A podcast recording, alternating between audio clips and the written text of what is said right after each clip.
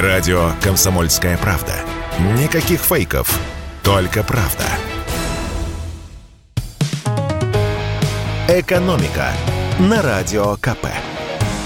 Здравствуйте, дорогие радиослушатели! В эфире наш ежедневный обзор главных экономических новостей.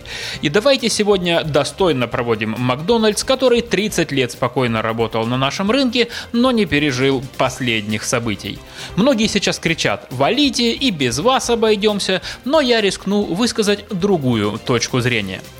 Есть у людей такая привычка – ругать Макдак. Дескать, и местных конкурентов они душат, и еда у них вредная, жалуются люди, которые едят на обед макароны с сосисками. Пожалуй, отчасти оно и так. Но сила Макдональдса в другом. Во-первых, в бизнес-модели. Может, Макдак и американский, но все его 850 российских ресторанов закупали у наших фермеров почти всю продукцию, за редким исключением, вроде картошки фри, и совсем не американцы виноваты, что мы так и не научились делать ее по-человечески. Отдельная тема – это цены. Перед закрытием ресторанов Биг Мак стоил 140 рублей, тогда как самый дешевый бургер российских конкурентов обходится примерно в два с половиной раза дороже. Как тут не вспомнить основателя сети ресторанов русской еды «Теремок» Михаила Гончарова, который написал в соцсетях буквально следующее. «Макдональдс изначально спроектирован как бизнес для работы по экстремально низким ценам. Мы так не умеем».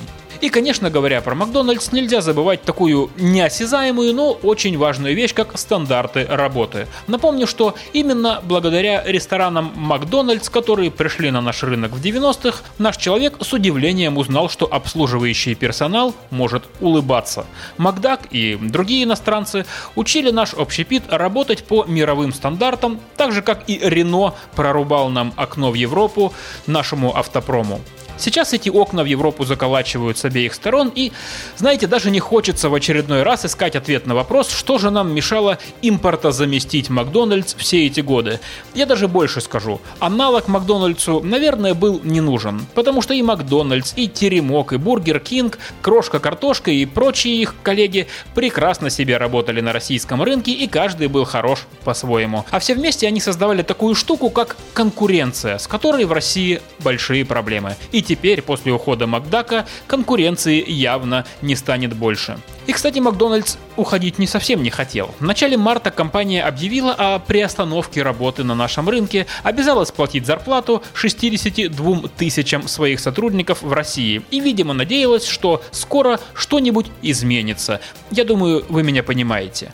Но наступил май, и то, чего ждал Макдональдс, не случилось. А ждать бесконечно компания не готова. Убытки от приостановки работы уже достигли 127 миллионов долларов. И вот 16 мая Макдональдс Макдональдс объявил, что уйдет с российского рынка и начал процесс продажи своего российского бизнеса. Общие потери компании от ухода с нашего рынка составят больше миллиарда долларов. Кстати, уже стали известны некоторые условия, на которых Макдак перейдет к новому собственнику.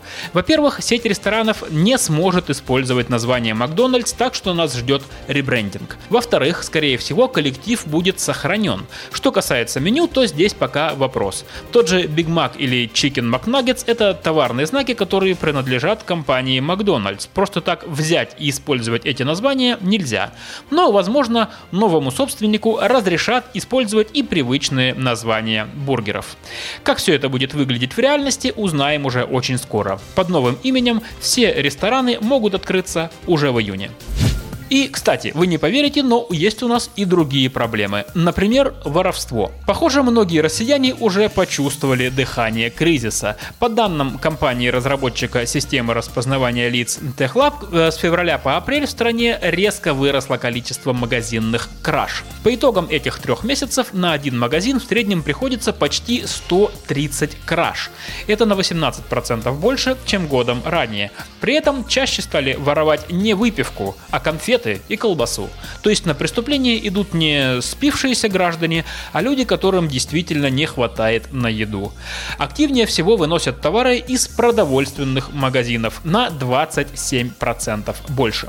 А вообще крадут отовсюду. И детские товары, и хозяйственные принадлежности, и товары для ремонта, и одежду. Причем нередко ее пытаются вынести прямо на себе. Кстати, напомню, что за мелкое воровство, то есть если цена украденного меньше 2500 рублей, полагается штраф или максимум арест до 50 суток. А вот если цена ворованного добра больше 2500, то ответственность уже уголовная, как минимум до двух лет лишения свободы. А если воров было несколько и еще и работали они, скажем так, по предварительному сговору, то вполне можно сесть и на 5 лет. «Экономика» на Радио КП.